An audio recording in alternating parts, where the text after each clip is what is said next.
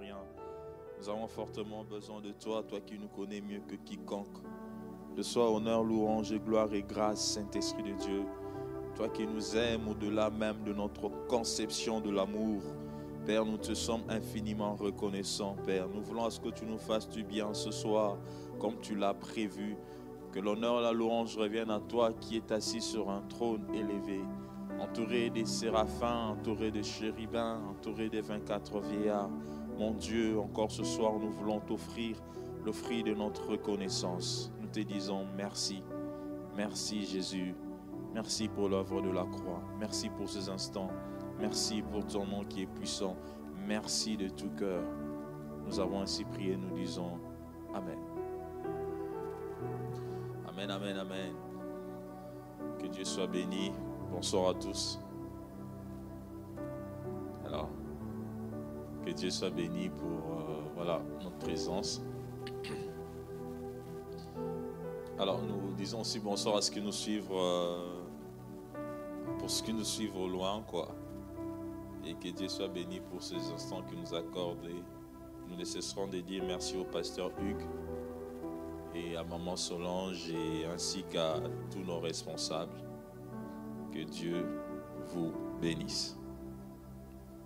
Alors, sans plus tarder, comme vous le savez, nous continuons avec notre, notre temps d'échange autour du thème euh, Transformer pour rendre un culte agréable à Dieu.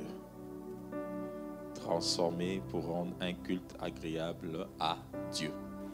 Alors, si je veux faire un petit, un petit rappel, vous le savez tous, euh, nous avons commencé notre session il y a bien longtemps et le mercredi passé, c'était vraiment un moment de rappel pour essayer de mettre les points sur les i. Car il y a, voilà, les points sur les i. Et euh, le mercredi passé, nous avons dit pourquoi, qu'est-ce qui nous motivait à, à, parler de cela, le culte c'est quoi, nous l'avons défini, nous avons donné les différents types de cultes, nous avons donné les raisons qui poussent, ou bien les raisons qui doivent nous motiver lorsque nous venons dans la maison de Dieu. Nous avons donné les raisons, c'est pour rencontrer la gloire de Dieu, c'est pour contempler, c'est pour se laisser transformer, c'est pour écouter Dieu. Nous avons donné beaucoup de raisons quant à notre présence dans les cultes. Et deuxièmement, nous avons donné, nous avons parlé d'une deuxième, du deuxième forme de culte. Nous avons parlé du deuxième forme de culte. Il s'agissait du culte, nous avons dit le culte familial. En parlant du culte familial, nous avons échangé au tout autour de l'intérêt d'avoir des cultes familiales. Dans nos maisons, nous nous sommes dit, oui, certes, nous venons à l'église, nous ensembler avec le bien-aimé, prier le Seigneur, adorer Dieu, écouter sa parole, mais il est aussi important pour nous, dans nos familles, d'avoir des temps de culte familial. Alors nous nous sommes dit, c'est un défi qu'importe ce qu'il y a tout autour de nous, qu'importe les pesanteurs, nous sommes appelés à avoir des cultes familiales. Nous avons donné l'importance de culte familial. Voilà, nous sommes dit indépendamment de la façon dont vous vous êtes constitué, ça peut être une famille recomposée, ça peut être papa, maman, ça peut être avec des enfants, ça peut être avec des adolescents, ça peut être avec des grandes personnes. Qu'importe la façon dont vous êtes, nous sommes appelés à avoir des cultes familiales. Peut-être aussi parmi les, le couple, peut-être un connaît le Seigneur, l'autre ne connaît pas le Seigneur. Ce n'est pas un problème. Celui qui a cette grâce-là doit commencer un culte familial. Nous avons donné beaucoup de raisons et nous avons soutenu cela par rapport à la parole de Dieu. Nous nous sommes dit aussi, au-delà du culte familial, il y a le culte personnel. On a dit le culte personnel aussi est important. Oui, venir à l'église comme nous ensemblons, c'est très bien. Prier en famille, c'est aussi mieux. Mais avoir aussi des cultes personnels, c'est aussi intéressant. Parce qu'on se dit que le culte personnel est important parce que c'est le lieu de notre perfectionnement. C'est là où on apprend à grandir aussi dans notre relation personnelle avec Dieu. C'est là aussi on apprend à mieux écouter Dieu nous parler. C'est là aussi on apprend à devenir des hommes des prières, des femmes des prières. Parce que là, nous sommes seuls vis-à-vis de Dieu. Et nous avons soutenu cela par rapport à la parole de Dieu. Et l'exemple le plus patent, c'est Jacob. Oui, il pouvait prier avec... Euh, il pouvait se retrouver en famille, mais il savait aussi prendre du temps personnel pour prier face à face de Dieu. Alors on s'est dit que c'est vraiment important pour nous en tant que peuple de Dieu d'avoir des cultes personnels. Et voilà, la séance passée, nous avons introduit maintenant la raison majeure du culte. Pourquoi? Quelle est la vraie raison majeure du culte? Certes, nous venons au culte, il y a beaucoup de choses qui se passent au culte, mais quelle est la vraie raison La raison majeure du culte? est ce que nous avons commencé aujourd'hui? Et par la grâce de Dieu. Alors, par la raison majeure du culte, nous sommes dit, la, raison majeure pour dire il y a beaucoup de raisons pour lesquelles nous venons dans le culte, mais lorsque nous voulons proportionnaliser cela, lorsque nous voulons donner par, par, par, terme d'importance, la raison majeure de notre présence au culte, c'est premièrement pour adorer et louer Dieu. Amen, amen. La raison majeure pour laquelle nous venons dans la présence de Dieu bien-aimé, c'est pour louer et adorer le Seigneur. C'est cela la première de raison. Lorsque tu entres dans la présence de Dieu, dis-toi, Seigneur, lorsque je vais le dimanche matin, lorsque je me rassemble avec mes frères et mes soeurs, c'est pour te louer, c'est pour te rendre grâce. Nous sommes dit, c'est important. Voilà pourquoi nous nous sommes posé la question, il est, il est incompréhensible que quelqu'un vienne dans la présence de Dieu, qu'on dise loue les seigneurs, il est observateur. Non, cela paraît incompréhensible. C'est incompréhensible que quelqu'un entre dans la présence de Dieu, au lieu d'adorer le Seigneur, il est là en train de contempler la chorale. Non, on ne peut pas comprendre ça. Plutôt lorsque Dieu nous invite à venir auprès de lui, ce qu'il attend de recevoir de nous un parfum. Lorsque Dieu nous invite de nous rassembler devant de lui, il attend de recevoir de nous une offrande. Et Dieu aime cela. Et voilà pourquoi il nous rassemble près de lui. Voilà pourquoi nous avons dit l'adoration est la seule activité terrestre qui continuera dans le ciel. Amen, amen. L'adoration est la seule activité terrestre ou la louange qui continuera dans le ciel. En d'autres termes, en le faisant sur terre, nous sommes simplement en train de, nous préparer à cette adoration, à cette louange céleste qui nous attend. Et voilà pourquoi il nous est important de le faire de tout notre corps, parce que ça réjouit les cœurs de Dieu. Amen, amen. Lorsqu'on adore le Seigneur, on le loue, ça réjouit son cœur. Et imagine quand Dieu se réjouit ce qu'il peut faire. Amen, amen, peuple de Dieu. Imagine quand, quand tu es devant une autorité qui se réjouit de toi. Hmm? Tu es devant une autorité, tu lui fais du bien. Comme on dit, euh, j'aime bien le, terme argot en lingala, comme on dit, tu le chatouilles pour, dire diki diki. Donc voilà, imagine maintenant tu lui fais du bien. Qu'est-ce qui, qu'est-ce qui peut hésiter de faire pour toi? Lorsque Dieu se réjouit de toi, bien-aimé, il ne peut que décider, il ne peut que te faire du bien. Parce qu'il se réjouit. Voilà pourquoi, frères et nous ne pouvons pas nous empêcher de louer et d'adorer le Seigneur. Et nous nous sommes dit ceci, quelque chose d'important. La prédication ou l'exhortation s'adresse à l'homme de la part de Dieu. Amen, amen. La prédication ou l'exhortation s'adresse à l'homme de la part de Dieu. Amen, amen. En d'autres termes, la prédication, l'exhortation, c'est pour nous. Mais pour Dieu, c'est quoi? C'est la louange et l'adoration. Amen, amen. Donc lorsque tu viens, tu viens offrir à Dieu ton adoration, tu viens offrir à Dieu ta louange, et Dieu t'accorde sa parole. Je ne vais pas dire que c'est une activité du donner, du recevoir, mais prenez ça comme ça. Je peux utiliser ce langage humain pour vous dire ça. C'est-à-dire que lorsque nous venons devant Dieu, Seigneur, nous venons t'accorder notre louange, nous venons t'accorder notre adoration, et nous savons, nous recevons de toi la parole. Et dans cette parole que nous recevons, il y a l'ainsi dit l'Éternel. Amen, amen. Et dans cette parole que nous recevons, il y a soit les changements. Et dans cette parole que nous recevons, il y a soit la guérison. Et dans cette parole que nous avons, que nous recevons, il y a soit la transformation. C'est-à-dire que Dieu est en train de délibérer dans la vie de chacun de nous. Amen, amen. Mais ce que Dieu s'attend de recevoir, c'est ta louange, c'est ton adoration. Alors lorsque nous comprenons cela, bien aimé, nous n'allons jamais hésiter, lorsque nous nous retrouvons dans la maison de Dieu, de le louer, de l'adorer. Mais seulement vous allez constater, je ne dis pas que ça se passe ici, mais certaines personnes vont regarder la montre. Ah, c'est les pasteurs qui vont prêcher. Oh, les pasteurs commencent la prédication à, à 11h30. Bon, ils traînent le pas. Ah, maintenant la chorale est en train de faire. Ah bon, écoute, nous on ira, nous on ira écouter les sermons. La personne se prépare, il vient dans la maison de Dieu juste pour écouter la parole. Et pour lui, ça lui suffit. Non, non, non. Là, tu as fait un culte à moitié. Amen, amen. Celui qui, a de telles pensées, ma prière est que ce soir qu'il le change. Nous devons réellement participer à tous les cultes, à toutes les étapes du culte. C'est important Pourquoi cela nous sert à la croissance? Cela nous permet aussi de nous approcher de, de Dieu. Donc, bien aimé, c'est très important pour nous.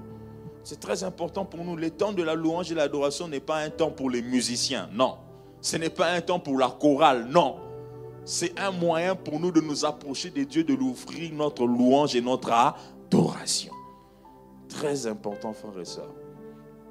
C'est ce que nous devons capitaliser pour nous. Alors nous nous sommes dit, bien aimés, lorsque nous parlons d'adorer en, d'autres termes, si nous prenons le terme grec proskuneo, proskuneo. Voilà, je ne suis, pas, je suis pas fort en grec, hein. ni en hébreu. Proskuneo, qui veut dire simplement c'est prosterner. Amen, amen. C'est prosterner. Et en, hébreu, c'est Ishtawa. J'espère que je n'ai pas massacré l'hébreu. Qui veut dire aussi se prosterner face contre terre. Vous voyez déjà même, même la façon dont le mot est défini, c'est prosterner. En d'autres termes, nous venons reconnaître la grandeur de celui qui est au-devant de nous. Nous nous trouvons être petits. Nous sommes petits, nous sommes rien. Mais celui qui est au-devant de nous est grand, est immense, est puissant, est haut. C'est l'attitude dans laquelle nous devons venir dans la présence de Dieu. Mais par moments, nous entrons dans la présence de Dieu, on chante, chante, Alléluia, on balance seulement la main. Bon. C'est comme si on est un peu dans la mouvance. Hein. Ah, bougez, bougez. Ah, voilà, on bouge. Mais on ne tient pas compte que maintenant, écoute, nous, on est dans un, dans un moment où il y a quelqu'un d'élevé au-devant de nous que nous devons adorer, que nous devons glorifier. En fait, ce n'est pas, ce n'est pas un enchaînement de musique. Hein, ce n'est pas, voilà, ce n'est pas juste parce qu'on bouge, oh, oh, oh, on bouge. Non, non, non, attends, attends, attends. On est devant Dieu. Il est immense, il est glorieux. Des fois, ça, ça nous échappe dans la tête. Et voilà pourquoi nous pouvons passer 30 minutes de louange. Les gens sont en train de balancer les mots, mais ils ne savent pas cette parole que nous sommes en train de lancer. Nous lançons vers qui?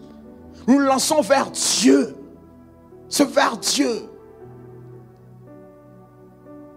Donc ce sont des moments à capitaliser. Lorsque nous avons dans notre tête que nous sommes appelés à diminuer et que lui doit monter. Nous sommes appelés à nous rabaisser et que lui doit être élevé. Même notre façon de l'adorer sera différent. Sera différent.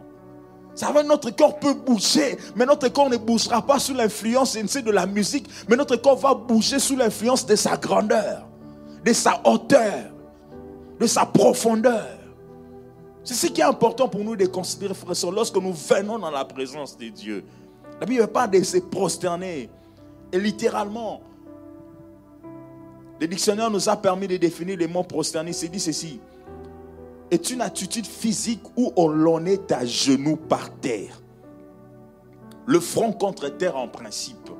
C'est une attitude de grande humilité devant la grandeur, la majesté, la dignité des dieux. Amen. Devant la grandeur, la majesté, la dignité des dieux.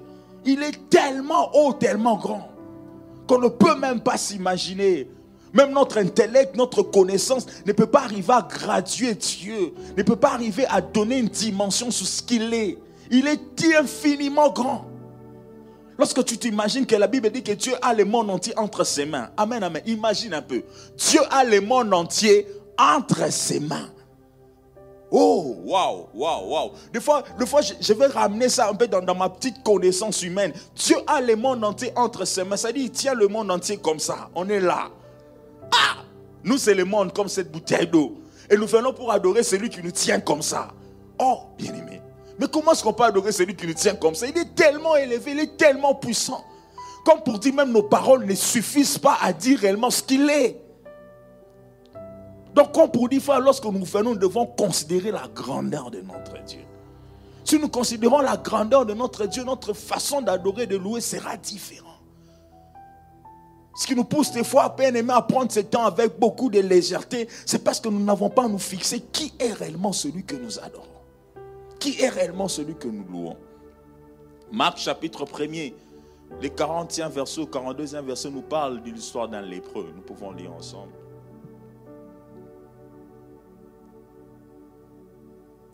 Voilà, euh, Marc, ouais. Il alla prêcher, non, je, pense que j'ai dit 40. Euh, Marc, premier 40. Un lépreux vint à lui et se jetant à, genoux et lui dit, voilà, d'un ton suppliant, si tu le veux, tu peux me rendre pur. continuons, s'il vous plaît.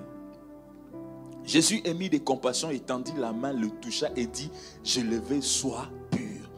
Celui qui vient devant de Jésus était un lépreux, nous le connaissons nous tous. C'était des gens qui étaient bannis. C'était des gens qui n'avaient pas droit de vivre avec ceux qui étaient entre guillemets normal. Parce qu'ils étaient malades, ils étaient impurs. Ils devaient être éloignés. Même en de nos jours, quand on est lépreux, on est, on est en quarantaine, on est quelque part pour ne pas contaminer les autres. Mais ces lépreux vient au devant de Jésus. Certes, il était lépreux, il avait un problème. Il avait des situations qui compliquaient sa vie.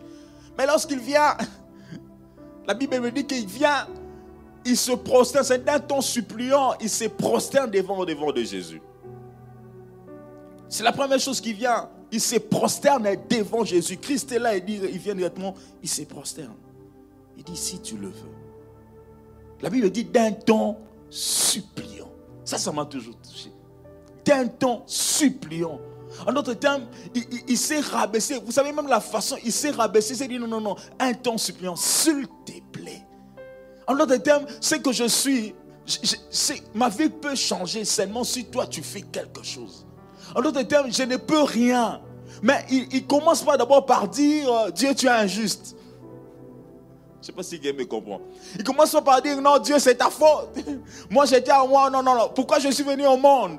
Non, non, non, non, non. Non, non, non. Il commence par reconnaître la grandeur de celui qui est au devant de lui. La première attitude qui vient, bien aimé, il se prosterne d'abord. En autre pour dire, Seigneur, toi tu es grand, toi tu es capable, toi tu es puissant. Il adore Dieu. Déjà par son positionnement physique, il adore Dieu. Mais par moment, qu'est-ce qui arrive avec nous lorsque nous avons une vie remplie de difficultés? Parce que nous venons, nous commençons à nous attaquer contre Dieu. Nous oublions que nous devons d'abord l'adorer. Nous oublions que nous devons d'abord le louer. Nous oublions que nous devons d'abord l'élever. Notre attitude première, c'est seulement Dieu, tu es ceci. Pourquoi ceci? Pourquoi cela? Nous devons des accusateurs de Dieu devant Dieu. tu Dieu devant lui-même. Mais non, mais non. Qu'importe sa situation, qu'importe ce que le monde pouvait le faire vivre, qu'importe ce que le monde pouvait le faire ressentir, l'épris lorsqu'il vient, il reconnaît premièrement la grandeur de Dieu. Et il lui demande par après par moment, ce que nous nous faisons, bien aimé, nous mettons notre demande avant même d'adorer et de louer Dieu. Nous avons ce réflexe de placer d'abord notre demande première. Donc, quand tu, commences à prions. Seigneur Dieu, donne-moi. Seigneur Dieu, ouvre. Seigneur Dieu, accorde-moi. Oh, même pas lui dire, Seigneur, merci pour ce temps que tu me donnes. Merci pour la vie que j'ai. J'aime bien Henri Papa qui dit, adorer Dieu malgré tout. Amen, amen. Adorer Dieu malgré tout. Malgré ce qu'il y a dans ta chair, malgré ce qu'il y a dans ton corps, malgré, les maladies par lesquelles tu passes, commence d'abord par adorer Dieu. C'est important. Et c'est ce que nous apprend ces lépreux. Alors vous allez voir qu'il s'est prosterné devant Jésus-Christ.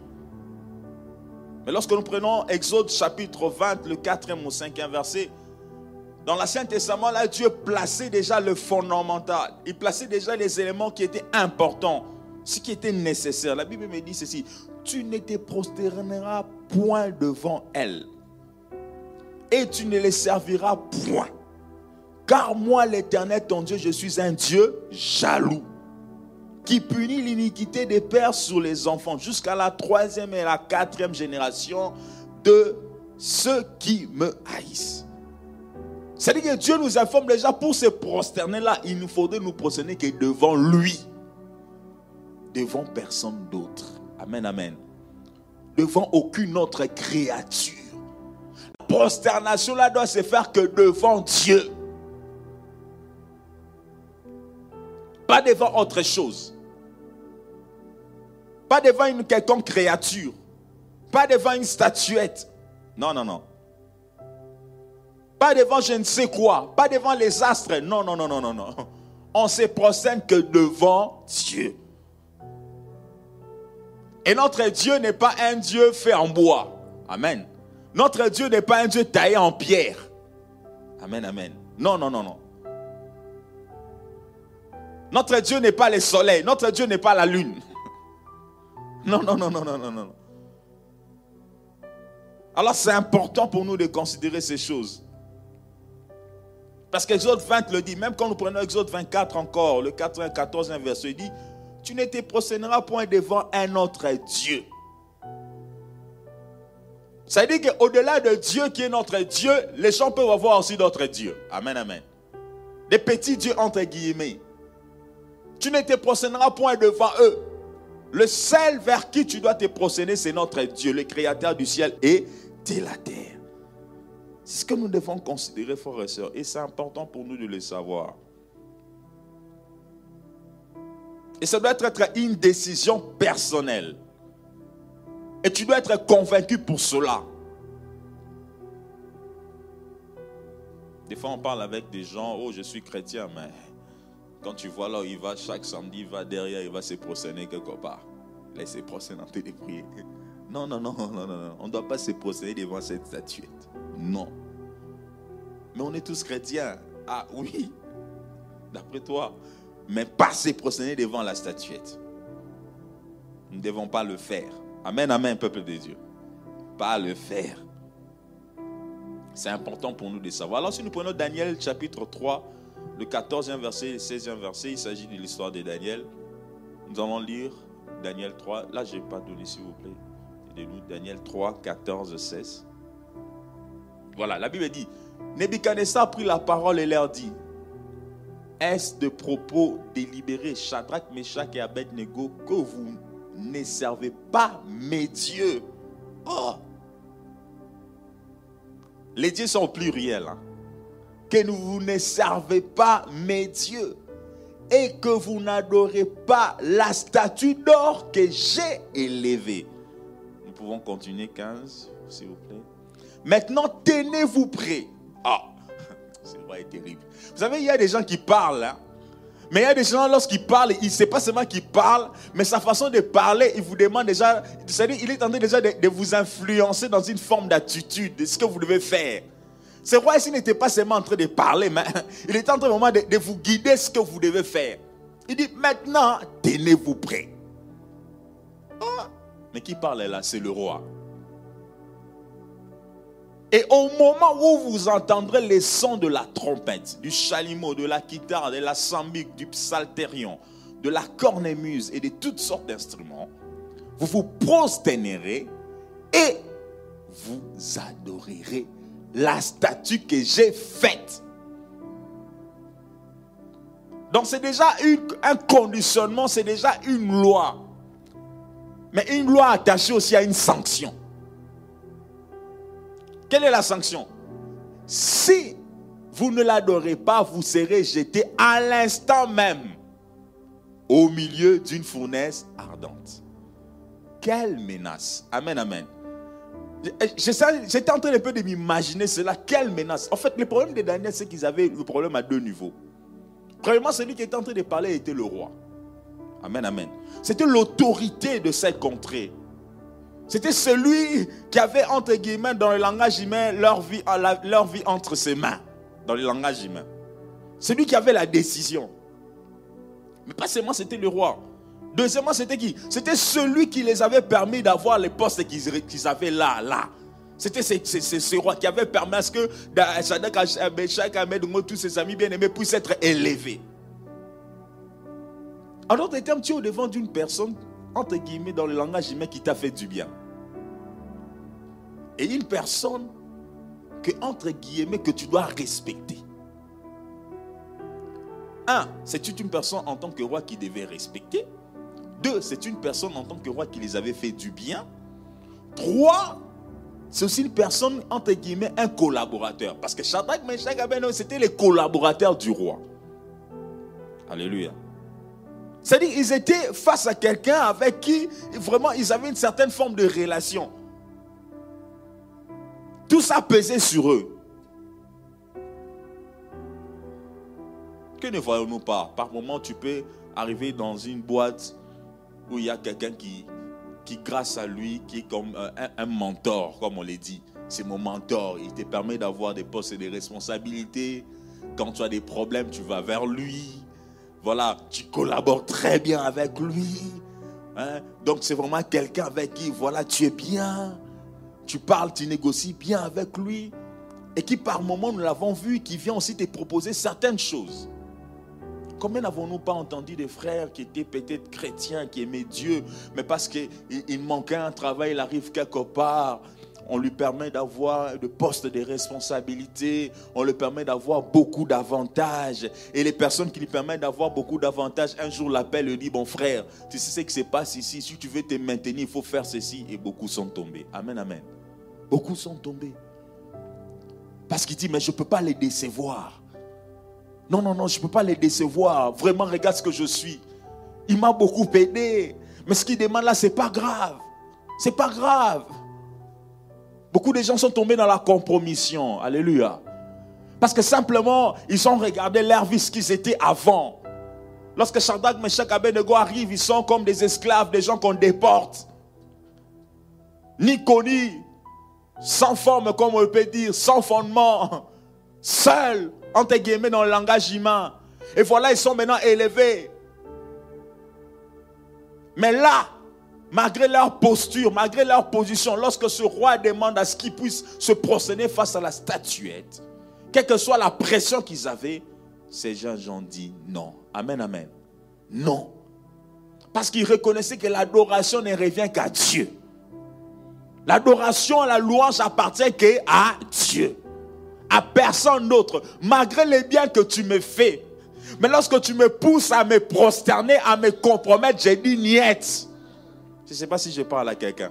Malgré les biens que tu me fais, malgré la sécurité entre guillemets que tu m'accordes, malgré les pistons que tu m'as donnés, malgré les niveaux que tu m'as accordés, malgré les postes que j'ai eus, malgré la prospérité entre guillemets de ton entreprise, mais pour adorer, louer, cela revient qu'à mon Dieu. Amen, amen, peuple de Dieu.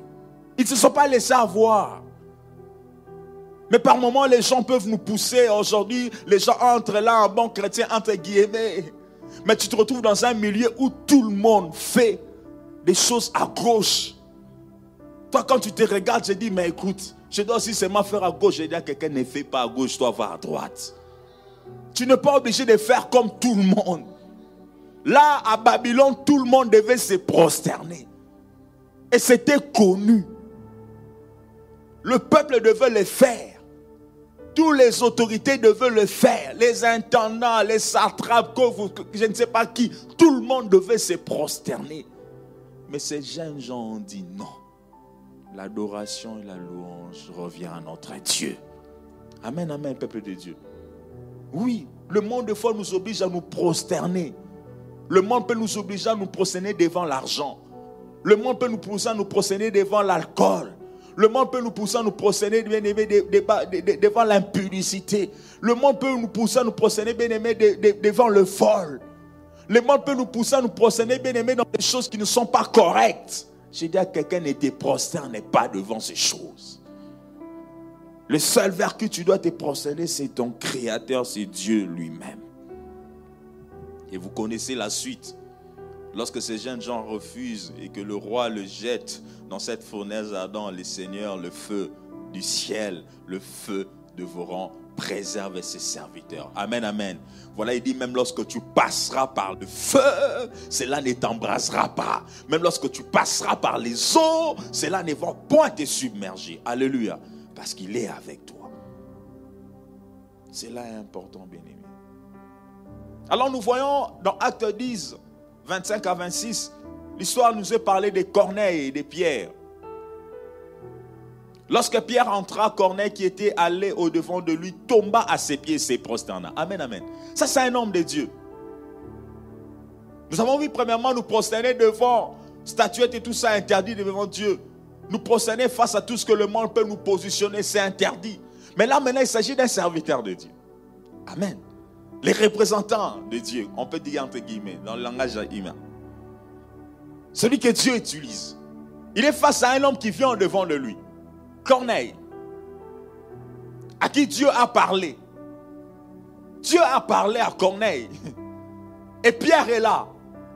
Et dans l'époque, je crois que je crois que la renommée de Pierre, bien aimé, était tellement grande parce que c'était un serviteur de Christ. Et le Seigneur l'utilisait. Et lorsque Corneille voit Pierre, oh, l'homme de Dieu, Amen, amen. L'homme de Dieu. Hein? Comme on voit maintenant là, l'homme de Dieu, le charismatique, c'est Pierre qui vient chez moi. Ah! Non, non, non, non. Je ne sais pas comment le recevoir. Alors il court, il se prosterne devant Pierre.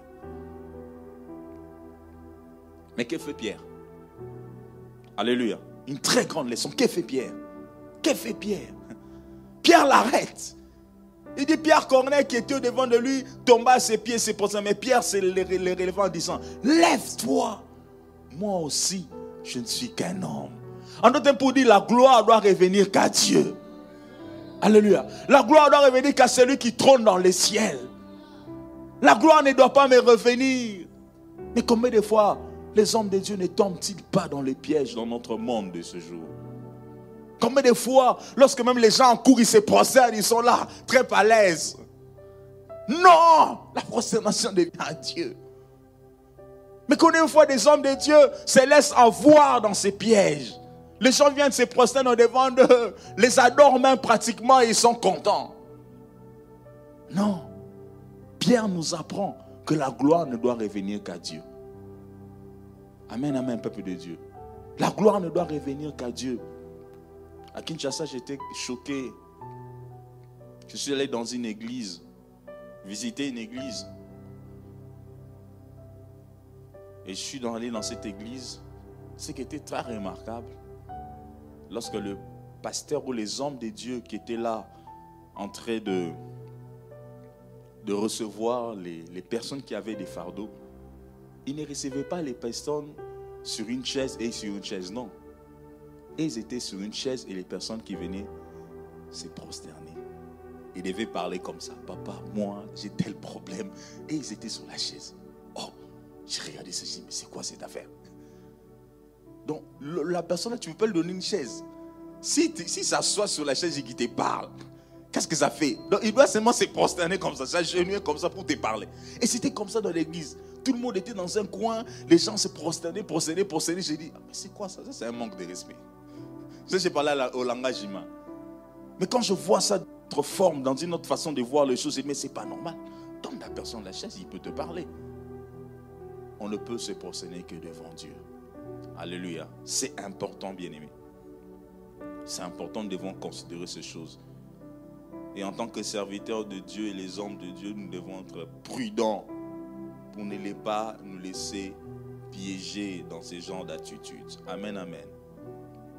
Et lorsque nous parlons de la prosternation, la prosternation nous envoie ou met en évidence, bien aimé, une forme qu'on appelle une forme d'idolâtrie. La Bible dit ceux qui se prosternent devant les objets, bien aimés, sont considérés comme étant en train de faire de l'idolâtrie. Alléluia. De l'idolâtrie. Voilà pourquoi Dieu était en train d'interdire à son peuple de se prosterner devant des, je ne sais, des astres et consorts, parce que purement c'est de l'idolâtrie. Et Dieu est contre ces choses. Et lorsque nous lisons, lorsque nous regardons, le terme idolâtrie désigne l'adoration réelle ou supposée d'une image, d'un astre, d'une idée, d'un objet ou d'une personnalité. C'est ça l'idolâtrie. L'idolâtrie désigne simplement l'adoration qui peut être réelle ou supposé d'une image, d'un astre, d'une idée, d'un objet ou d'une personnalité. Alors, j'ai scindé cela en deux types d'idolâtrie. Je subdivisé ça. L'idolâtrie émanant de l'œuvre de nos mains ou de notre imagination. Amen. Donc, l'idolâtrie qui émane de l'œuvre de nos mains, de ce que j'ai créé, de ce que j'ai bâti, de ce que j'ai formé, de ce que j'ai sculpté, de ce que j'ai taillé dans le bois, je ne sais pas, dans la pierre, de ce que j'ai décoré, tout ça, tout ce que vous voulez. Et si les gens se mettent à adorer cela, ces personnes tombent dans l'idolâtrie. Deuxième type, l'idolâtrie maintenant c'est de ce que nous aimons le plus. La chose que nous aimons le plus peut aussi nous amener, bien aimé, à tomber dans l'idolâtrie.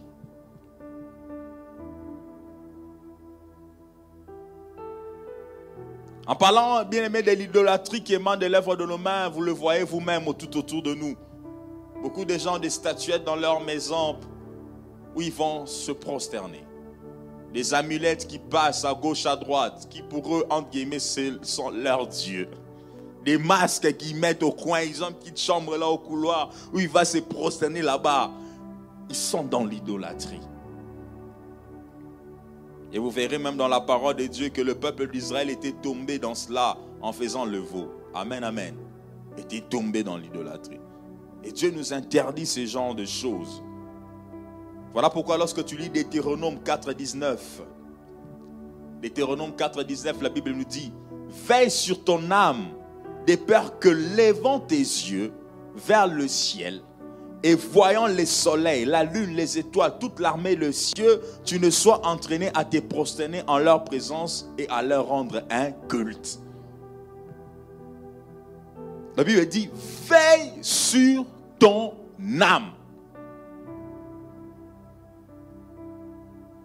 Veille sur ton âme.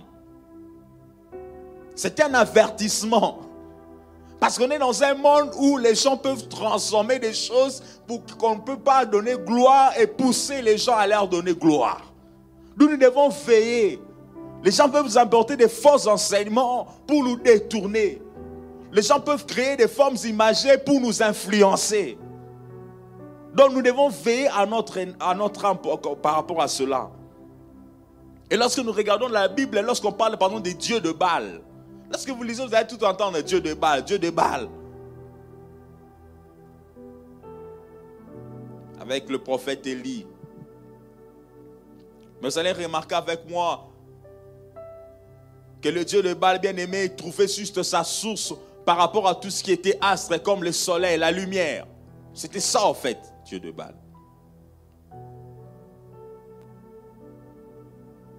Et beaucoup de peuples à l'époque utilisaient tous ces, astres comme étant leur Dieu et influençaient beaucoup.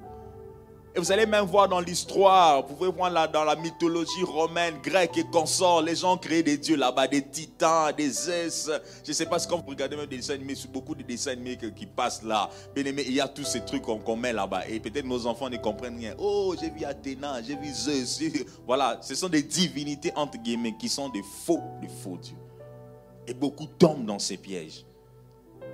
Et voire même lorsque vous allez dans les jeux de société, les gens vont vous parler des, des, des, Apollons, des choses comme ça. Pourquoi? C'est juste influencer les gens. Faire penser aux gens que ce sont des réalités. Maintenant, ce sont des faux dieux. Et ils passent par toutes ces choses pour essayer de, mettre des mauvais ingrédients, une mauvaise sémence dans le cœur des hommes. Vous allez même vous parler de la déesse de l'amour. Il y a un Dieu de l'amour. Et les gens, les, gens qui sont dans ce monde-là, lorsqu'ils ont un problème, non, je vais aller servir les dieux de l'amour. Vraiment, mon problème d'amour ici, il faut que j'aille voir la déesse de l'amour. Mais c'est quoi ces choses?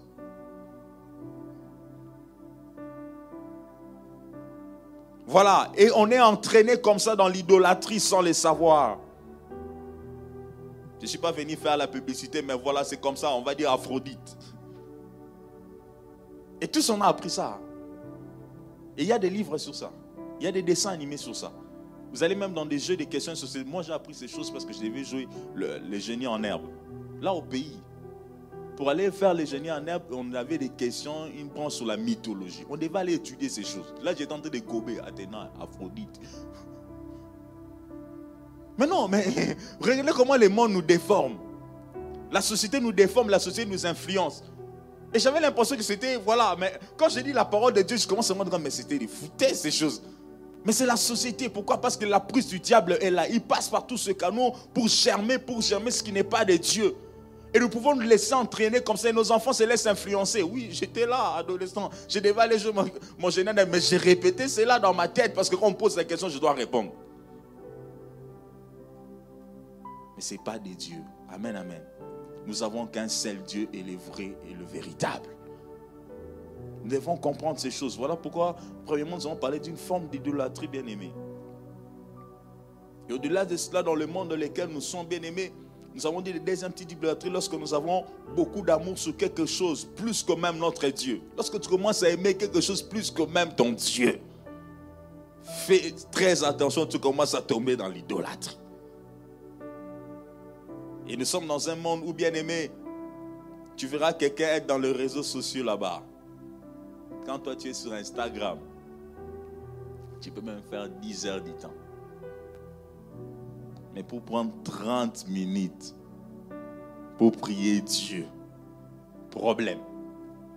Mais pour Instagram, je ne sais même pas pourquoi on a dit grammes là-bas. Là, vraiment, tu es là. Donc, tu donnes plus de temps à Instagram et moins de temps à ton Dieu. Ce n'est pas seulement que l'idolâtrie, tu dois seulement aller devant une statuette. Hein? Non, non, non, non, non, non, non. Mais lorsque tu commences à aimer quelque chose plus que ton Dieu, tu commences aussi à tomber dans l'idolâtrie. Lorsque tu commences à placer quelque chose au devant de toi qui paraît très important que ton Dieu, tu commences à tomber dans l'idolâtrie. Lorsque les réseaux sociaux deviennent ton monde, deviennent ton apanage, quand tu n'es pas là à l'intérieur, tu te sens malade, tu commences à tomber dans l'idolâtrie. Amen, amen, peuple de Dieu. Alors nous devons faire attention, frères et sœurs. Quand toi tu es sur Netflix, encore cette série-là, tu peux passer des jours, tu dors pas. Tu sais, là, saison 1, saison 2, épisode 3, épisode 4, épisode 5, épisode 10. Tu as commencé depuis 18h, tu te réveilles, il est 4h. Ah Non, non, je dois encore finir. 6h, ah, depuis 18h, 6h. Mais viens, viens à la veille. 30 minutes, tu dors. Mais Netflix, de 18h à 6h, tu étais là. Tu commences à tomber dans l'idolâtrie. Alléluia. Nous devons faire très attention, frère. Il y a des choses comme ça. Il ne suffit pas qu'on aille devant une statuette. Mais il y a de ces activités que nous faisons prendre plus de place que l'amour que nous devons avoir plus pour notre Dieu. Il y a des choses que nous faisons prendre plus de place que le temps même de la louange et de l'adoration que nous devons donner à notre Dieu. Nous commençons à tomber, on commence à tomber dans l'idolâtrie comme ça par rapport à ce qui nous est présenté devant de nous. Nous devons faire très attention, frères et sœurs. Très attention. Il y a des gens pour le football. Ah Match Real-Barça. La prière était prévue pour 19h30. Mais c'est Real et Barça. Il regarde la prière. Il regarde Real-Barça. Il dit, ah, non, je ne peux pas rater ça. Il y a des gens qui tombent dans l'idolâtrie. Jamais dire, oh frère, toi c'est parce que tu n'aimes pas le foot. Oh non, mais j'aime le foot. Mais je sais que ça, c'est le moment de la prière. Il y a quelque chose qui peut se passer, qui peut changer toute ma vie. Real Barça, je veux même le voir le matin. on, va en différer. Et puis d'abord, c'est même pas moi qui joue au terrain là-bas. C'est pas moi qui joue au terrain là-bas. Moi, je suis supporter. Mais toi, vraiment, c'est comme si toi, tu étais coach. Si toi, tu n'es pas au match là, donc ça ne va pas bien se passer. Mais non. Souvent, je disais toujours aux jeunes, euh, quand j'étais à Kin, quand on a des réunions de jeunes un jour du match comme ça dans la capitale, j'ai dit, je connaîtrai qui sont les vrais serviteurs de Dieu ici. Qui sont les amoureux du Seigneur? Ils disent ah, toi vraiment. j'ai dit, mais je saurai. Ceux qui ne viendront pas, je sais. Non, la présence de Dieu bien-aimé est capitale pour notre croissance, pour notre pèlerinage sur cette terre. Tout ce que nous voyons devant de nous, bien-aimés, passeront. Tout ce que nous voyons, bien-aimés, c'est éphémère. Tout ce que nous voyons, bien-aimés, ne va rien rajouter à notre vie. Mais la présence de Dieu dans notre vie, bien-aimé, est une sûreté. La présence de Dieu dans notre vie, bien-aimé, nous garantit la vie. La présence de Dieu dans notre vie, bien-aimé, nous permet de croître. La présence de Dieu dans notre vie, bien-aimé, nous prépare pour l'enlèvement. Et lorsque quelqu'un comprend ces choses, il saura quoi faire la part des choses. Mais combien de fois ne sont pas tous, tombés dans l'idolâtrie? Par rapport aux choses de ce monde Tu aimes tellement cette affaire-là que même pour Dieu, tu es prêt à, à, vraiment à laisser tout ce qui concerne Dieu en arrière parce que tu es tellement la chose. Non. Devons avoir plus d'amour pour notre Dieu. Amen, amen plus d'amour pour notre Dieu. Je ne suis pas contre le travail. Mais il y a des gens qui ont rendu leur travail, qui commencent à idoler, qui commencent à idoler, comment à, à, prendre le travail comme c'était la chose la plus magnifique qui puisse exister. Je ne suis pas contre le travail. Le travail, c'est bien. Le pasteur, nous a, le pasteur Samuel nous a prêché ce dimanche par rapport à l'activité Dieu, nous devons les faire. 30 jours sur 30, toi, tu ne fais que travailler. 31 jours, toi, tu ne fais que travailler. crois-moi, toi, tu ne fais que travailler. Même quand tu rentres à la maison, tu travailles. Lorsqu'on te parle de Dieu, laisse-moi, je travaille. Oh Non, même Dieu qui a travaillé un jour de repos. Alléluia. Même Dieu, notre Père qui a travaillé, a eu un jour de repos. Alors dans ta façon de travailler, tu aussi un temps où tu peux t'approcher de Dieu. Où tu dois le dire à celui qui donne la force de travailler, Seigneur, merci. Parce que Seigneur, mon Dieu, si je travaille, c'est parce que tu l'as permis. Si tu ne m'as pas donné ce souffle de vie, je ne pouvais pas travailler. C'est important. Ils vont faire la part de choses au lieu de tomber dans l'idolâtrie sans le savoir. Acte chapitre 17, le verset 29 nous dit, nous ne devons pas en tant qu'enfants de Dieu, acte 17, 29, nous ne devons pas en tant qu'enfants de Dieu penser que l'être divin ressemble à un objet en or. Nous ne devons pas en tant qu'enfants de Dieu penser que l'être divin, notre Dieu ressemble à un objet en or. Voilà pourquoi il y a des gens qui pensent que parce que c'est en or, alors on doit l'adorer. Non, rien à voir. Dieu a tout dit. Le peuple d'Israël se disait, non, pour qu'on adore, il faut nous faire un veau en or. Non, non, non, non, non. La Bible répond à cela. Nous ne devons pas, en tant qu'enfants de Dieu, penser que l'être divin ressemble à un objet en or. Il rajoute argent, non. En pierre, non. À quelque chose qui est le produit de l'art, non. Et de l'imagination humaine, non. Amen, amen. L'être divin ne ressemble pas à toutes ces choses. Mais j'aime bien ce que 2 Corinthiens 5, chapitre 7 nous dit. 2 Corinthiens 5, le chapitre 7 nous dit ceci. Car nous marchons par la foi et non par la vue. Amen, amen. Nous sommes appelés à marcher par la foi. Il y a beaucoup de gens qui disent, mais où est Dieu? Je veux voir Dieu. Non, non, nous, nous marchons par la foi et non par la vue. Voilà pourquoi les gens se sont construits des dieux, ils ont taillé des dieux, ils ont imaginé des dieux. Non, non, non, non. Nous, nous marchons par la foi et non par la vue. Nous n'avons pas besoin de voir ce que les hommes, les hommes de ce monde considèrent comme Dieu. Pour nous, notre Dieu, nous croyons qu'il existe et qu'il est le rémunérateur de ceux qui les cherchent. Nous croyons que Dieu existe parce que nous, avons, nous a créés. Nous croyons que Dieu existe parce que nous sommes créés à son image. Nous marchons par la foi. Voilà pourquoi, bien aimé, lorsque tu considères que tu marches par la foi, une ferme assurance des choses que tu espères, lorsque tu crois que tu marches par la foi, tu ne te laisseras pas entraîner par toutes ces influences qui sont tout autour de nous. Oh, on a vu Dieu là-bas. Oh, on a vu un Dieu qui est sorti là-bas. Oh, on a vu un Dieu qui est sorti, qui est sorti à gauche. Non, non, non, non, non. Nous ne nous laisserons pas influencer par ces choses parce que nous marchons par la foi. Amen, amen, peuple de Dieu. C'est important. C'est la foi qui doit nous permettre de nous approcher de Dieu pour l'adorer et les louer. C'est la foi qui doit nous pousser à nous approcher de Dieu. Donc, bien aimé, c'est important que nous puissions veiller sur notre âme, de sorte à ne pas tomber dans l'idolâtrie au regard des études, au regard du travail, au regard de ce que nous aimons, entre guillemets, de nos séries, de nos temps de loisirs, de ce que nous aimons bien le faire. Non, non, non, nous ne devons pas tomber dans l'idolâtrie devons toujours avoir du temps pour adorer, le temps pour notre Dieu. Et cela est très important.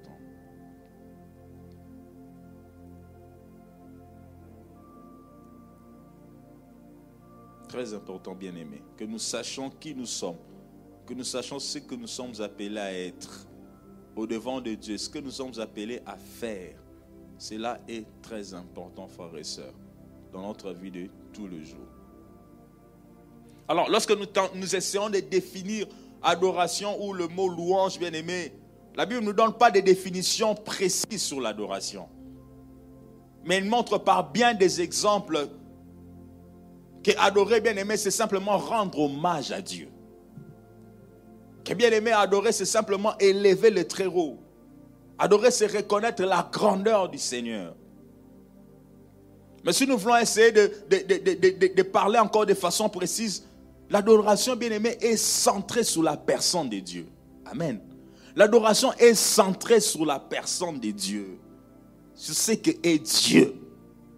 Comme pour dire, l'adoration est centrée sur les attributs de Dieu.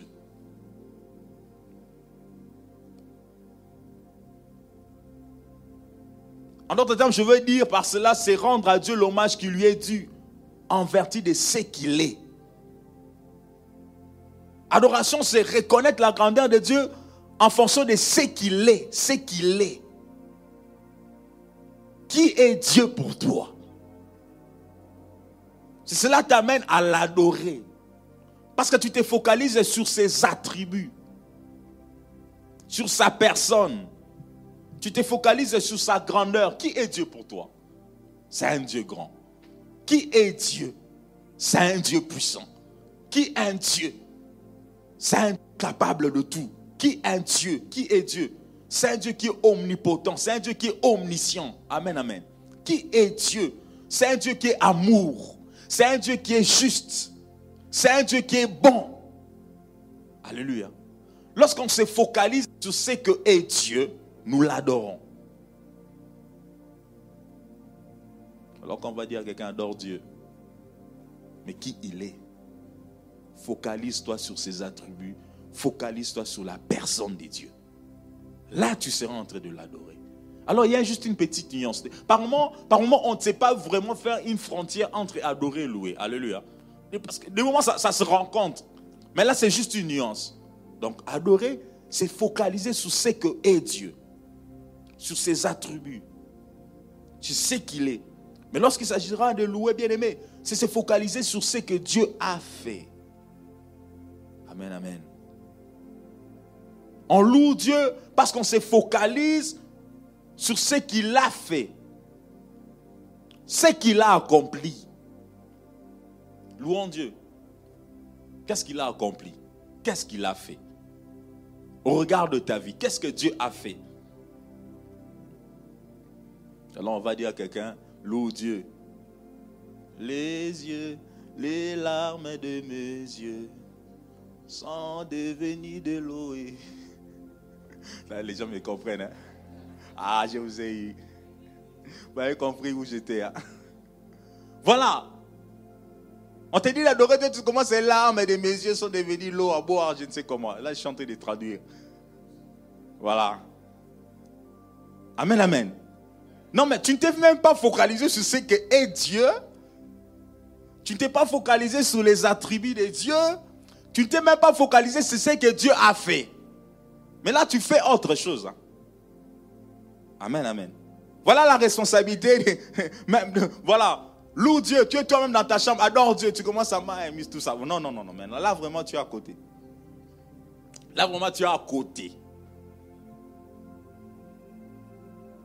Je me rappelle d'une chanson, il y avait un monsieur qui chantait, euh, il chantait un peu le foufou, les matembele.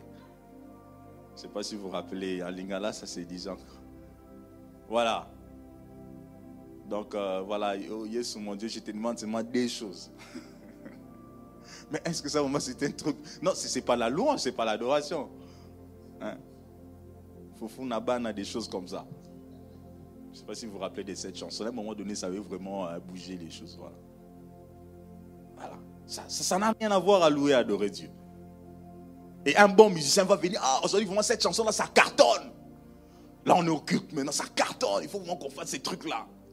Et le pasteur, l'homme de Dieu, dit On va louer, adorer Dieu. On commence à foufou naba kata, bongo. Ah, Et les gens sont en train de chanter. Mais non, ça n'a rien à voir. Alléluia. On ne s'est pas focalisé sur ce que est Dieu. On ne s'est pas focalisé sur ce que Dieu a fait. Alors cela doit nous aider bien évidemment à comprendre réellement. Lorsqu'il s'agit de louer, adorer Dieu, nous devons réellement nous focaliser sur ces choses. C'est ce que Dieu attend de nous, ce qu'il est. Dieu aimerait que tu lui dises ce qu'il est pour toi. Lorsqu'il est assis sur son trône, il a besoin de t'écouter, lui dire, Seigneur, tu es ma clé. Mon Dieu, tu es mon essentiel. Seigneur, tu es mon réconfort. Yahweh, tu es mon rédempteur. Yahweh, tu es le le Dieu de ma vie. C'est toi qui m'aides à marcher sur cette terre. Le Seigneur a besoin que tu lui dises ce qu'il a fait pour toi. Là, tu les loues. Bien aimés, nous devons considérer ces choses et notre qualité d'adorer Dieu, de le louer sera différente. C'est important, frères et sœurs. Les chansons, il y en a les gens. Ou vraiment, quand tu écoutes une chanson, tu te dis, mais ça, c'est maintenant dans quel registre? On ne sait pas quel registre il faut le mettre. C'est important, frères et sœurs. Nous devons savoir ces choses. Voilà, comme nous l'avons dit, nous sommes appelés, bien aimés, à louer à adorer Dieu. La nuance, c'est simplement ce qu'il est et ce qu'il a fait. C'est important. Alors, si nous prenons Matthieu 11, le 25e verset, il est écrit ceci. Matthieu 11, 25. En ces temps-là, Jésus prit la parole et dit, je te loue, Père Seigneur, du ciel et de la terre, de ce que tu as caché ces choses aux, sages et aux intelligents, de ce que tu les as révélées aux enfants. Christ, c'est ce Christ. Il dit, je te loue, Père. Pourquoi? De ce que Dieu a fait. Christ lui-même déjà comment, Père, je te loue. Alors il démontre ce que Dieu a fait par rapport aux disciples, par rapport à tout ce qui est tout autour de lui. La grâce qu'ils avaient, la révélation qu'ils avaient de Christ. La révélation qu'ils avaient du plan bien aimé de la, de la rédemption. Jésus-Christ a béni son Père de ce qu'il a fait. Il a même dit, je te loue. Donc il a accordé une raison par rapport à ce que Dieu a accompli. Amen. Voilà pourquoi lorsque tu m'as loué Dieu, tu dois connaître qu'est-ce que Dieu a accompli. Qu'est-ce que Dieu a, fait. Voilà pourquoi David pouvait dire, mon âme béni l'éternel, n'oublie aucun de ses bienfaits. Il était dans la louange. Oublie aucun de ses bienfaits. Qu'est-ce que Dieu a accompli? En fait, comme pour te dire, lorsque tu vis dans ce monde, tes yeux doivent apprendre à voir la gloire de Dieu en rapport avec tout ce qui se passe. Tes yeux doivent apprendre à voir la grandeur de Dieu dans ce qui se passe. Tes yeux doivent apprendre à voir, bien aimé, les merveilles de Dieu tout autour de toi. Même dans la vie de tes voisins, dans la vie des frères et sœurs, par rapport à ton entourage. Tu dois apprendre à voir les œuvres du Tout-Puissant.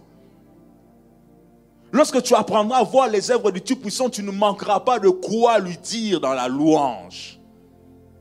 Parce que tu dis, Seigneur, je te loue pour ce que tu as fait dans la vie de tel frère. Je te loue quand je vois ce bien-aimé, comment il était il y a deux ans et aujourd'hui ce qu'il est. Vraiment, Seigneur, je te loue. Ça, c'est ta main, Père éternel. Nous devons apprendre à développer. C'est lorsque tu te regardes toi-même, Seigneur, quand je vois d'où je viens et où je suis. J'ai tenté de parler avec un frère qui m'a fait rire. Il m'a dit Ah, docteur. Non, mais j'ai vu ta photo il y a dix ans. Non, Dieu est bon. Moi, je me suis mis à rire. J'ai dit, tu as raison, frère. C'est pour ça qu'un homme m'a dit quand on a photo. amen, amen. Parce que Dieu fait des choses merveilleuses dans nos vies. Lorsqu'on voit d'où nous, nous étions et où nous sommes, on ne peut que louer Dieu. Pour ce fois, ce jour-là, il avait trouvé des mots de louange simplement en regardant ma photo. Il a dit non, Dieu, tu es bon. Bien et voilà pourquoi je t'ai dit, dans chaque jour qui passe dans notre vie, tu dois apprendre à voir les merveilles de Dieu dans ce qui se passe tout autour de toi. C'est important. Et lorsque tu prends Luc, chapitre 19, le 37e verset, excusez-moi, on est à l'étude biblique, donc on va tout le temps passer des passages. en fait, c'est ça aussi le rôle de l'étude biblique. Nous exercer à, tourner, à regarder, à découvrir. Ah, il y a tel passage. Ah, il y a ça, voilà. Ça sert à ça, en fait. C'est pour moi, ça sert à ça. Et lorsque déjà il approchait de Jérusalem, vers la descente de la montagne des Oliviers, toute la multitude des disciples saisis de joie s'est mis à louer Dieu à haute voix pour tous les miracles qu'il avait vus. Je reprends vraiment ça. Et lorsque déjà ils approchaient de Jérusalem, vers la descente de la montagne des Oliviers, toute la multitude des disciples saisis de joie s'est mis à louer Dieu à haute voix pour tous les miracles qu'il avait vus. Voyez les peuples? Ils étaient en train de louer Dieu par rapport à ce qu'il a accompli. La Bible précise à haute voix. Voilà. Ils ont remarqué ce que Dieu a fait, les miracles qu'il a accomplis. Ah non, non, non, on ne peut que le louer. On ne peut que le rendre hommage. On ne peut que l'élever. On ne peut que reconnaître sa grandeur. Et à haute voix. Et par moments, quand on dit, est-ce que les voix peuvent s'élever dans l'assemblée pour louer Dieu? Ah, toi, moi, tu te mets déjà à côté. Ça, ce n'est pas mon affaire. Hmm, dans ce registre-là, ça, c'est pas mon affaire. Ah, qu'on aille chercher les pasteurs Samuel. Là, toi-même, tu t'es dit, tu pointes déjà au doigt. Hmm, ici, je sais qui va lever la voix. Non, ça te concerne aussi. Amen, amen, dit que ça me concerne aussi. Dis-toi, ça me concerne aussi. Oui, Tu as vu les hauts faits de Dieu. Tu es aussi appelé à élever la voix. Parce que tu as été témoin de ce que Dieu a accompli. Alors élève la voix. Ne te mets pas à côté. Non, ça c'est l'affaire des autres. C'est eux qui aiment lever la voix. Oh non, non, non, non, non, non. Ça te concerne. Et le peuple a pu élever la voix à haute voix pour proclamer ce que Dieu avait fait. Bien aimé, nous devons apprendre à louer Dieu. Lorsque tu regardes tes enfants, ils étaient dans ton sein maternel. Personne ne les voyait. Dieu t'a permis de les avoir. Ils grandissent au devant de toi. Oh, tu ne peux pas manquer à louer Dieu. Lorsque tu vois ton mari ce qu'il est devenu, tu ne peux pas manquer à louer Dieu. Lorsque tu te rends compte par rapport à tes parents, par rapport à ta famille, c'est que Dieu a opéré. Le Covid était là. Il y avait des incidents, des accidents, des guerres. Les gens pouvaient parler, mais vous êtes là en forme et en bonne santé. Tu ne peux pas manquer de louer Dieu. Il y avait quelqu'un qui avait une maladie où les médecins avaient dit non, pour toi c'est fini. Trois mois, mais ça fait six ans, la personne est toujours là. Tu ne peux pas manquer de louer Dieu. Bien-aimé, il y a des choses que Dieu fait. Voilà pourquoi, bien-aimé, fais comme David, rappelle à ton âme, hum, hum, n'oublie pas. Toi, tu as toujours tendance à oublier. Quand on commence l'adoration, la louange, je n'ai que dix phrases que je fais. Non, cette fois-ci, pas question.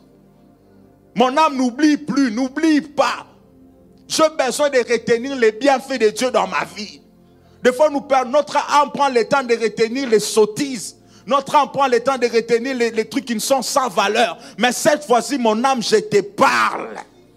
Je te parle et mon âme retient ce que Dieu fait de bien. Retiens. Parce que je veux faire partie cette fois-ci des gens qui vont louer Dieu à haute voix. S'il y a les anges dans les cieux qui disent ça, ça, ça, oh précieux Père, je prie que ma voix aussi fasse partie de cette chorale. Qui dit Seigneur, tu es bon. Amen, amen, peuple de Dieu. C'est important, frères et sœurs. Apprendre à reconnaître ce que Dieu fait. Alors maintenant, je vais vous donner quelques vérités, quelques vérités clés de l'adoration et de la louange. Quelques vérités clés de l'adoration et de la louange. Première vérité ou bien premier élément clé. Louer et adorer Dieu est une recommandation divine. Alléluia c'est une recommandation divine. Dieu nous recommande de le louer et de l'adorer. Dieu nous le recommande. C'est une recommandation bien aimée. C'est Dieu qui nous a créés et nous sommes obligés, nous sommes appelés à le louer et à l'adorer. Il n'est pas normal qu'un enfant de Dieu passe tout son temps sans avoir des opportunités, des occasions d'adorer et de louer Dieu. Non. Ce n'est pas normal. Nous avons dans nos véhicules des, ports, USB.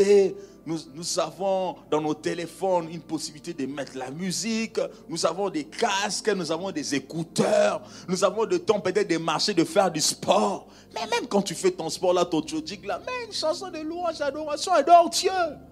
Amen, amen. Même là, quand même, quand tu conduis ton véhicule là, mets une musique chrétienne, adore le Seigneur. Les opportunités, il y en a.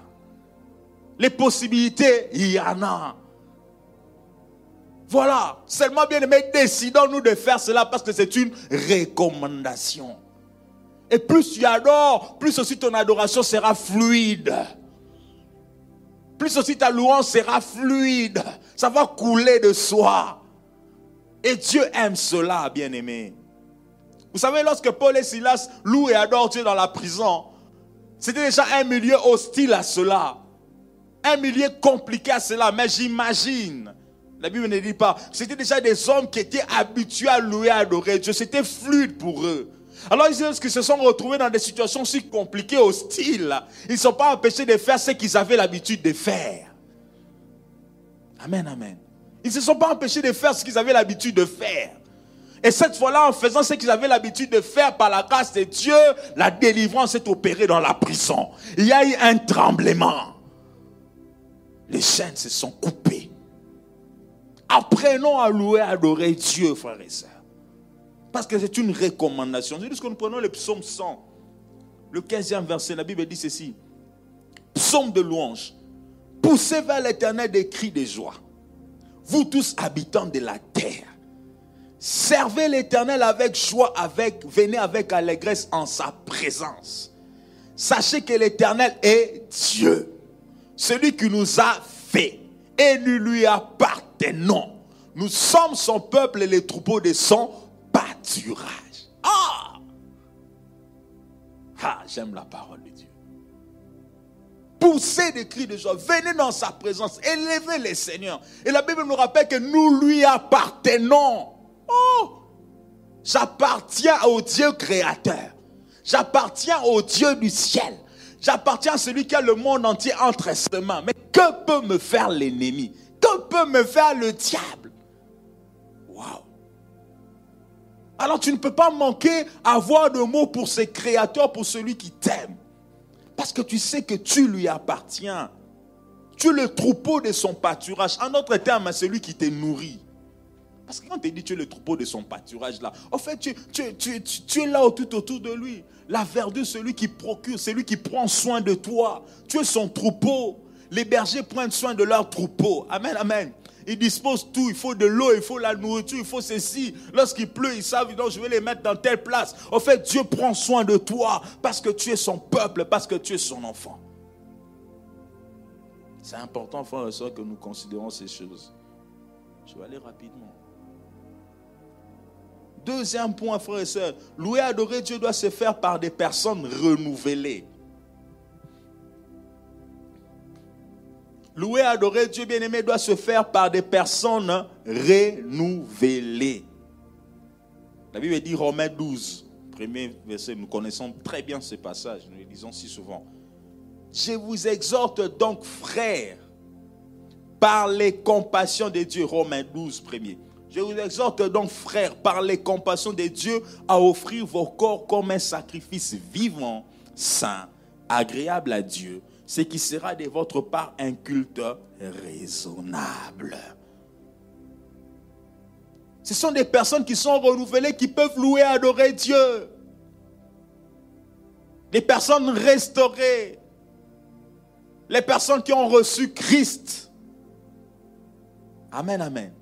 Vous savez, un inconverti, je dis bien, un inconverti a du mal à voir les attributs de Dieu. Amen. Un inconverti, quand tu dis Dieu est amour là, lui, ça passe. Quand tu dis que non, Dieu est mon sauveur, lui, ça passe. Il ne peut pas, il ne peut pas bien adorer Dieu. Il est inconverti. Il comprend rien. Voilà pourquoi, frères et sœurs, lorsque nous passons par la conversion, nous sommes alors aptes et capables d'adorer et de louer Dieu. D'où nous devons bien aimer connaître les renouvellements de la pensée, la restauration du cœur, c'est important pour être capable de louer et d'adorer Dieu. La sainteté doit caractériser notre service. Amen, amen. La sainteté doit caractériser notre service. Car il faudrait que Dieu agrée notre offrande. Maintenant, toi, tu viens adorer Dieu, tu es dans les péchés. Tu ne prends pas le temps de te repentir. Tu ne prends pas le temps de te sanctifier. Non, frères et sœurs. Dieu ne va pas l'agréer. Quels que soient tes talents, quelle que soit ta compétence, quelle que soit ta voix, quel que soit ce que tu sais faire de mieux, Voilà. Peut-être que tu es chantre. Mais mon cœur est dans les péchés. Je suis dans les mal. Je suis dans beaucoup de choses qui ne plaisent pas à Dieu. Mais Dieu n'agrée pas mon offrande. Amen, amen. Et c'est là, c'est, c'est pas bon. Donc nous devons faire un effort d'être renouvelés. Et là, ça sera pour nous un culte raisonnable. Cela dit, Dieu désire que notre vie quotidienne et notre adoration soit conforme à sa parole. Sinon, il ne pourra pas accepter notre offrande. Dieu n'a pas égard de sacrifice, de tout ce que nous faisons à gauche, à droite. Non, il a besoin que nous soyons renouvelés en nous, que nous comprenions qui il est. Voilà pourquoi lorsque tu vois Caïn Abel, ce qui s'est passé, c'était juste ça. Abel arrive, il avait un cœur qui voulait adorer les seigneurs. Il était humble dans ce qu'il faisait. Il était simple dans ce qu'il apportait. Dieu a agréé. Mais c'était les contrats de Caïn. Son cœur était plein d'animosité et Dieu n'a pas pu agréer son offrande. C'est important pour nous, frères et sœurs, de laisser Christ nous justifier au travers du sang de l'agneau. C'est important. Amos, chapitre 5, le 21e verset dit ceci. Je hais, je méprise vos fêtes. Je ne puis sentir vos assemblées. Oh, ça c'est dur. Quand vous, quand vous me présentez des holocaustes et des offrandes, je n'y prends aucun plaisir. Oh là là là là là là là là là là. Mais ça c'est trop dur. En d'autres termes, les gens se sont venus dans la présence de Dieu. Les gens ont sauté, ont transpiré, sont entrés sous les bancs, ont soulevé les chaises. Mais quand Dieu dit comme ça, il dit, j'ai hais vos fêtes. Dieu est. Oh, je hais cela. Je ne prends point plaisir. Dieu est cela. Il dit, je ne puis sentir vos assemblées. Oh, vous savez, quand j'ai vu le terme assemblée, j'ai dit, Seigneur, donc il y a vraiment des églises où les gens se rencontrent comme ça et louent et donc, tu, Seigneur, tu n'es même pas là. Oh là là là là là là là là là les assemblées. Ils peuvent être des milliers de personnes, mais Dieu n'agrée pas. Vous vous imaginez un peu. Parce que les gens qui sont en train de louer Dieu sont loin de Dieu, mais ils parlent de Dieu. Il y a des gens qui parlent de Dieu pendant qu'ils-mêmes sont loin de Dieu.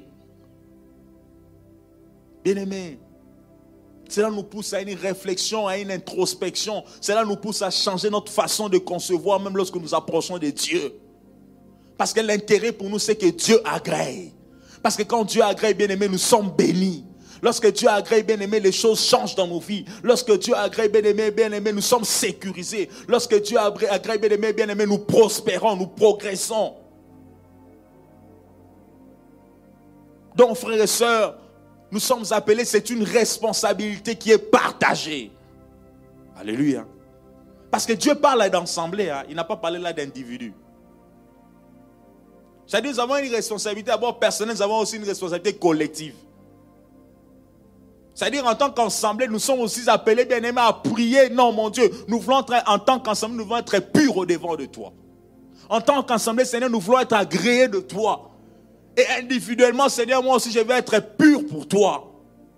C'est comme si chacun de nous apportait son feu pour qu'on ait un grand feu. Amen, amen, peuple de Dieu. Parce que l'intérêt pour nous, c'est que Dieu agrée notre louange et notre adoration.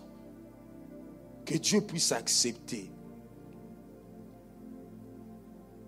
Voilà pourquoi si nous avons déshonoré le Seigneur, nous devons nous juger nous-mêmes. Nous devons nous revoir nous-mêmes. Nous devons revoir notre vie nous-mêmes. Ainsi, nous pouvons nous approcher de Dieu pour l'adorer. Nous devons confesser nos péchés, c'est important. Et voilà pourquoi vous allez voir dans les églises, même ici, chaque matin, avant que nous culte, nous avons un temps d'intercession. Amen, amen. Amen, amen. Nous avons un temps d'intercession. C'est pour préparer le culte. C'est pour aussi implorer la compassion de Dieu. Alléluia. Et cela doit être la responsabilité de tous. Seigneur, nous voulons que tu agrées notre culte. Nous voulons que tu nous agrées en tant qu'ensemble. Nous devons prier pour cela. C'est important. Alors, Hébreu 13, 15, nous en arrêté par là. La Bible dit Par lui, offrons sans cesse à Dieu un sacrifice de louange, c'est-à-dire le fruit des lèvres qui confesse son nom. Par lui, par Christ, par Jésus, par celui qui est mort et ressuscité. Offrons sans cesse, sans cesse.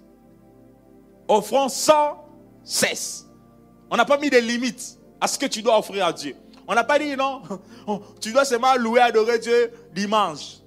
Non, non, non, non, non. Oh, mercredi soir. Oh, seulement vendredi. Non, non, non, non, non. Offrons sans cesse. En d'autres termes, ta vie devient une adoration. De façon continue, tu es appelé à louer, adorer Dieu. Il n'y a pas de limite à cela, mais tu dois le faire au travers du sang de Jésus. Car il est le seul qui est entré, qui est passé.